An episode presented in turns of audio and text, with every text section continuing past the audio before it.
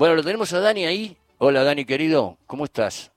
Benita. Hola, nene. ¿Qué haces?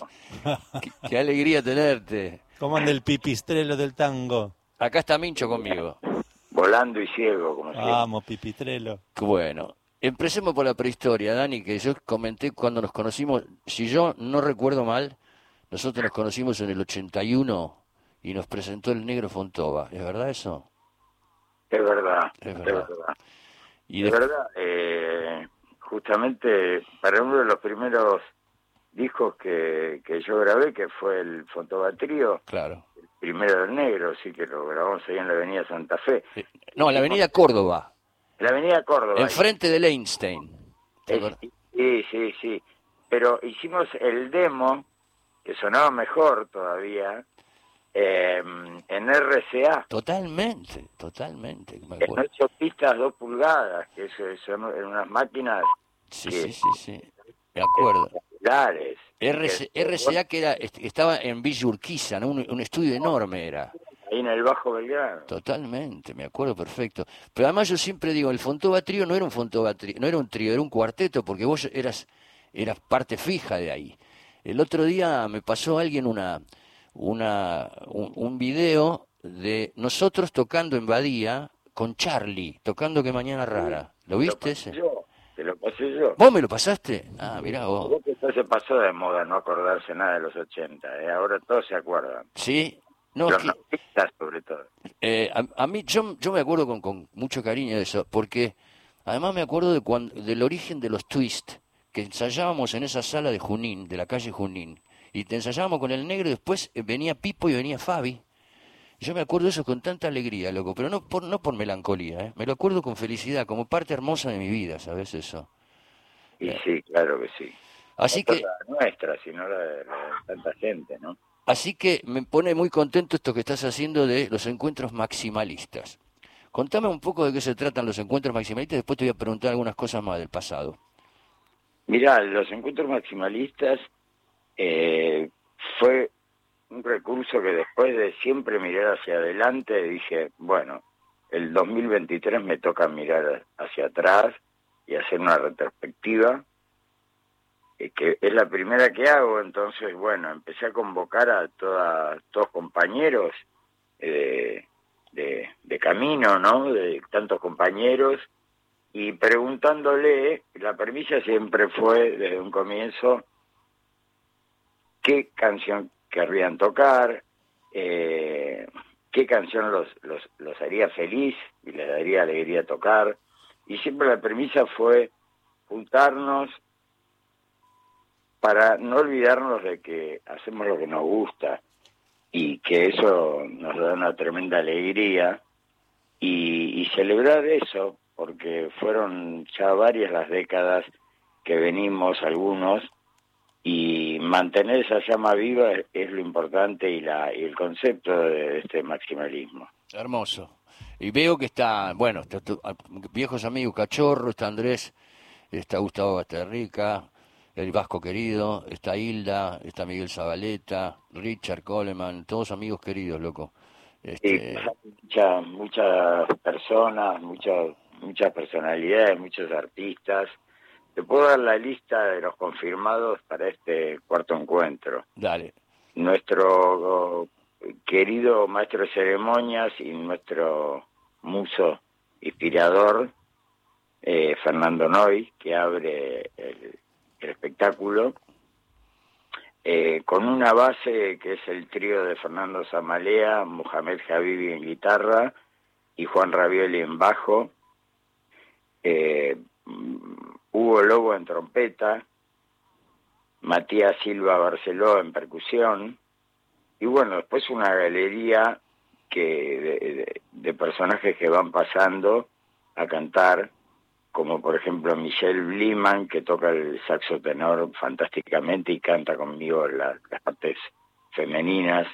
Y para, eh, bueno, repetimos también Maxi Prieto, eh, Carca, Nilo Eh. Crook, Nilo Crook, el hijo de Willy. Coleman, pero voy de mayor a menor. Ok. Eh, Richard Coleman, que dio el presente en, en los cuatro encuentros. y bueno, para esta oportunidad vamos a primero a repetir eh, la presencia de, de, Félix Melingo Torre, que, que, es mi hijo, Mm. que con 20 años ya, bueno, se dio el, el gusto de cantar tema de los abuelos con los mismos abuelos de antaño. Oh, qué bueno, qué bueno. El, el Nilo Cruz, como dijiste vos, el hijo de Willy, que justo acabamos de terminar de, de producir y de masterizar su álbum debut, que te vas a, a flashear cuando lo escuches porque la genética es... eh, En serio, qué genial. Sí, lo conozco de que era chiquito, Anilo.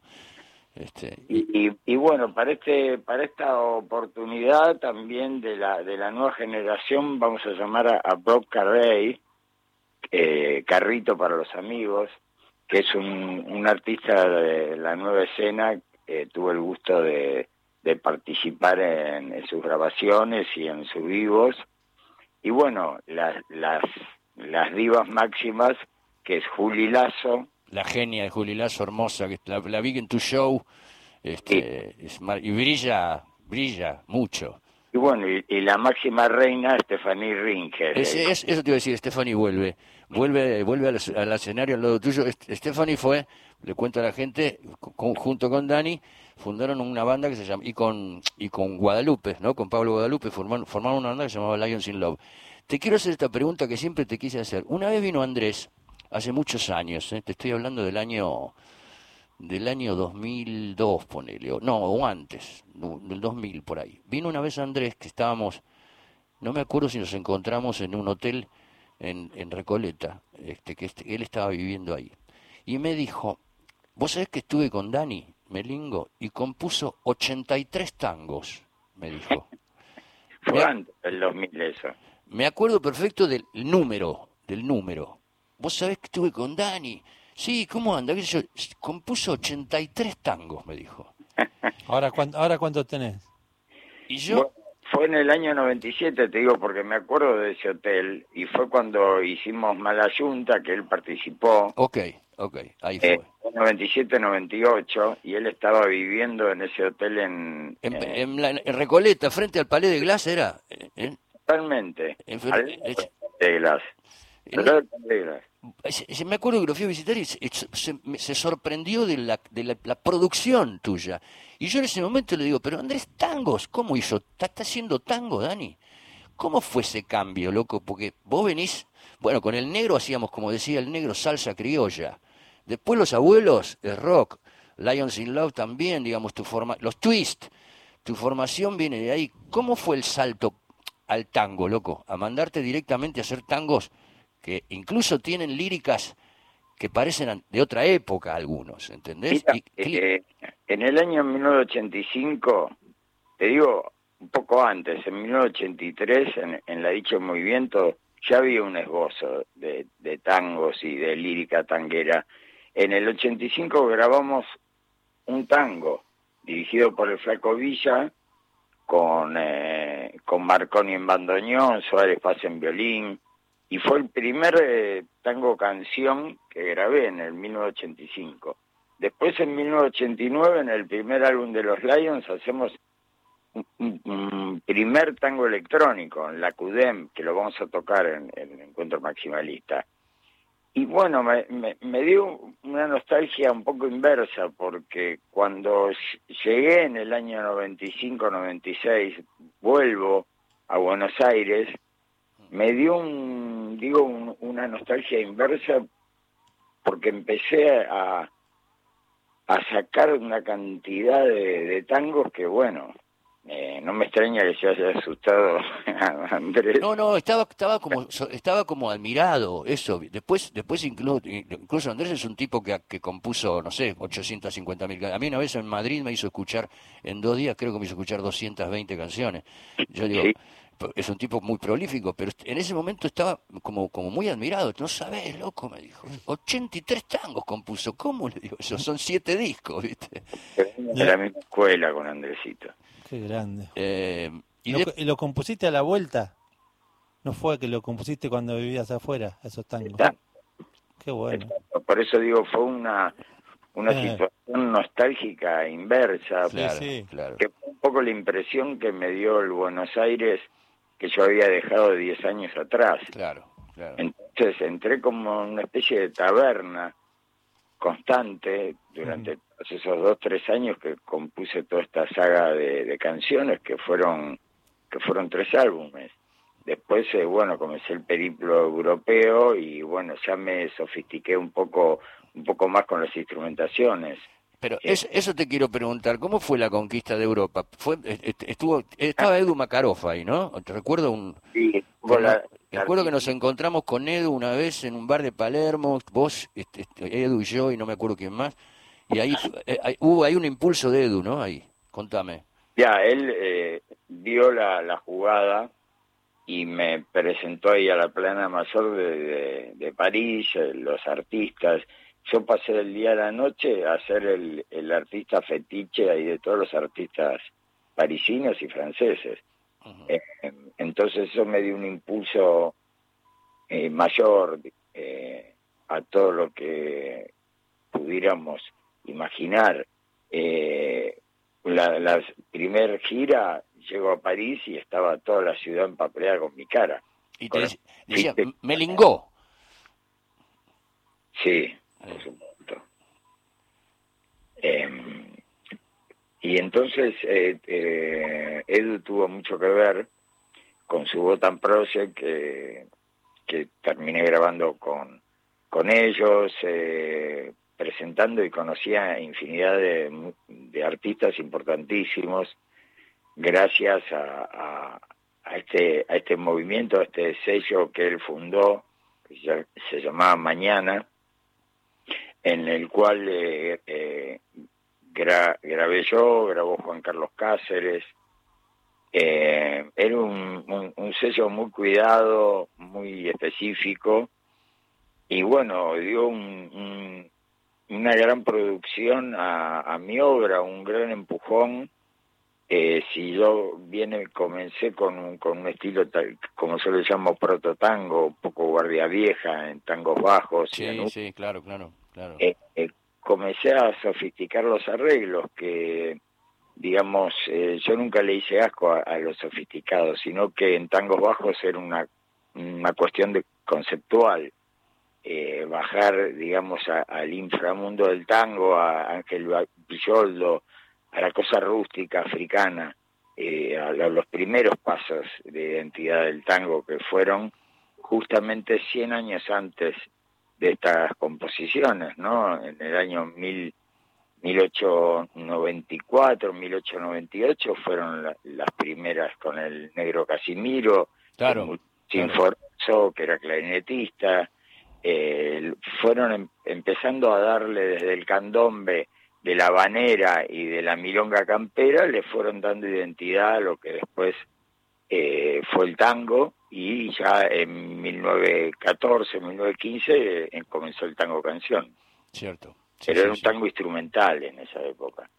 Así Sí. que fue, fue un poco un- una mirada, un foco hacia esa época con tangos bajos. Después lo fui sofisticando con, con aprendiendo también el estilo, porque debo decir que también tomé muchas clases porque una cosa era cantar un tango en una grabación, cosa que sabíamos hacer, y otra cosa es sostener un concierto entero, ¿no? Como frontman eh, cantando tango. Entonces eh, puse manos a la obra, me instalé un- una técnica vocal con mis queridas dos eh, maestras, con Liliana Lecuona y con Lucía Maranca. Y bueno, fui sofisticando, cosa que, que siempre me gustó, sofisticar la música que estuviera haciendo. Entonces le fui dando un, una tendencia a, a mezclar y a fusionar este tango canción con diferentes instrumentaciones hasta que llego a, los instrumentos griegos, ¿no? al buzuki, al baglamás, eh, y bueno, eso desemboca en la ópera de Linchera, ¿no? Que es un poco musicalmente una fusión entre la música rebética, que es la música de bajo fondo griega, con el tango, que es un poco mi cruza, porque mis abuelos eh, paternos, eh, provenientes de Grecia, eran músicos de rebética. es un movimiento en 1924, la rebética, es una música de resistencia. Sí, sí, yo la, pasé, yo, nosotros, yo la pasé acá, acá en este programa la pasé yo. Es una música total de resistencia. Lo que, lo que, lo que, lo que se, se, ve, se ve también es que, bueno, que esto, esto es el que, el, que, el que lo vio a Melingo se da cuenta de lo que estoy, le voy a decir. También hay un personaje armado que, que, que llama mucho la atención y que es muy atractivo en tus shows. Este, hay un personaje armado que tiene mucho que ver con la actuación, eh, que es ese, ese, ese linchera de inframundo que vos decís, ese, ese bajo fondo del tango, ¿no? Eh, sí, permite el personaje darle forma y componer un personaje, me permite decir eh, cosas detrás del personaje que las dice el personaje. Perfecto, claro, claro, claro. Fui construyendo, eh, ya llevo que más de 20 años haciendo giras en Europa y fui puliendo ese personaje con un público local, digamos, no, no tocando para los vetos argentinos o latinoamericanos, sino tocando para en, eh, más de, lo, de los 30 países que fui en Europa y, y, como 150 ciudades con público local. ¿Y cómo entienden ellos, el, eh, cómo, cómo conectan con las letras no entendiendo el idioma? ¿Lo, ¿Lo conectan a través del personaje? ¿Qué es lo que crees que pasa con eso? Siempre me, me, me, me lo pregunté eso. Y justamente lo que te estaba contando. A raíz de, eh, de un, un idioma diferente, porque el lunfardo, muchos argentinos mismos no llegan a comprender la totalidad. Entonces, por medio de la música, trabajada muy delicadamente y dándole forma a este personaje con una gestualidad exagerada, eh, fui, fui conectándome con el público. Ahí fui redondeando este personaje, una mezcla de Chaplin y Buster Keaton y de un totalmente, total, totalmente, sí, sí. Entonces, bueno. eh, fue un poco el contraste de una música que fui sofisticando. Como el tango es, es una música muy sofisticada, vos lo sabés. Muy difícil, además dif difícil de ejecutar también, con instrumentos sí. difíciles.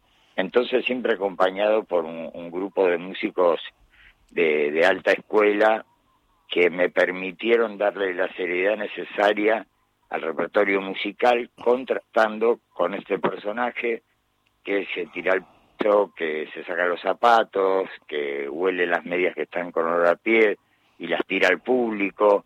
Fui conectando con un montón de, de, gags eh, de comedia que fue lo que, que lo, lo, que quebró y lo que hizo al personaje este eh, combinando esta seriedad que tiene el tango con una imagen un poco dislocada. Un poco dislocada y grotesca casi, genial. Sí. Eh, bueno, vamos a seguir escuchando tu música, Dani, me encanta poder charlar, ojalá nos encontremos pronto y para el próximo maximalista llamame, loco, que yo también soy un, un sobreviviente de los 80, así que para el próximo me tenés que, me tenés que llamar y, y me encuentro con todos estos, estos amigos queridos. ¿Seguís tocando la tumbadora? No, no, ah. ya no, ya no, ya no. No, no, no, toco la guitarra. Esta no sabía que tocaba la ya. Con el negro sí, con el negro tocaba, con, bueno. con, el negro tocaba percusión y, y, Dan, y, y, Dani tocaba clarinete, clarinete y saxo tocaba, saxo también. Y después entró el Gonzo también. Bueno. Después entró el Gonzo y eran el Gonzo y, y Dani. Era una, era parecía una, una banda chica, pero era una re banda esa, ¿o no? Sí, y Pablito Rodríguez. Después entró, ah, después entró Pablito Rodríguez, y después entró Pablito Rodríguez, que es sí, el, el, el, negro le decía el Gurbo, que es un personaje del Eternauta, decía el Gurbo. Eh, bueno, Dani, sí, que... los, los, elefantes de, de, nuestro Eternauta. Escuchame una cosa, eh, bueno, te vamos a ver el miércoles 6 de diciembre a las 20 horas en el Liceto Club. Vamos, en, ¿no? Vamos. En el encuentro maximalista. Eh, así que Dani, gracias por estar. Nos, nos, nos, nos, seguimos charlando por ahí, nos seguimos viendo por ahí. Eh, Sabes que te quiero mucho. Y como digo siempre, hay una frase que dijo Borges. Este, no me gusta citar a Borges, pero viste, en, en este caso amerita, amerita, amerita, amerita. Dice, dice que la amistad, cuando es una amistad muy profunda, resiste la frecuencia. O sea que vos y yo podemos vernos una vez cada cinco años, pero la amistad sigue estando ahí y el cariño sigue estando ahí. Bueno. Es verdad, los amantes hay que atenderlos. Ah. no, no, no, dice además, el, lo que no resiste la frecuencia es el amor. Eso sí, es porque te empiezas a poner loco si no la viste en un día, dónde fuiste, qué hiciste, ¿no? Así que bueno, Dani, te quiero mucho, te mando un abrazo, amigo. Gracias por Dani, estar. te manda un saludo Luciano Tobaldi, que estuvimos ahí en Italia, ¿te acordás? Bueno, Te manda yo- un gran abrazo. Ahí está volviendo en estos días. ¿Sos Luciano? Yo soy Mincho, yo soy Mincho. Ah, Mincho. ¿Te acordás que estuvimos ahí en- con, con Vinicio? Mincho Garramone. Ah, qué sé, hijo. Ah, ¿viste? Me parecía que no te había dado cuenta. Cuántas caras conocidas. ¿Viste? Pero Estaba con los ojos cerrados, no te veía. Claro, el pipitrelo con los ojos cerrados. Eh, un saludo grande para ustedes y un, Dale. un saludo a la audiencia. Dale, Chao, gracias. querido, Chao, hasta luego. Ahí estábamos, estábamos charlando con Dani Melingo, que se presenta el sábado, eh, eh, perdón, el miércoles 6 de diciembre a las 20 horas en el Liceto Club, haciendo estos encuentros maximalistas. Vamos a escuchar otra canción de él que se llama Narigón Daf. Ahí va.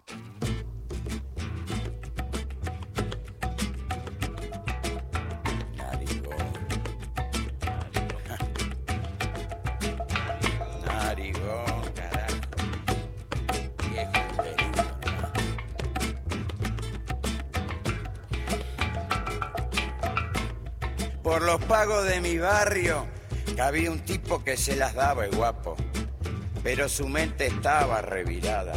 Le decían el narigón, por lo mucho que aspiraba. Salía de noche, volvía de día, no tenía paz ese muchacho. Pero todos le decían, vas a tener que parar. Pero todos le decían, vas a tener que parar. Y se piantó nomás intoxicado, quedó duro como rulo estatua. Hasta que un buen día el mate no le dio para más. Hasta que un buen día el mate no le dio para más. Narigón, compadre. ¿Qué hiciste de tu sangre? Narigón, compadre. Malevo de pacotilla. Narigón, compadre. Aprende de una vez a darle. Narigón, compadre. Anda la concha.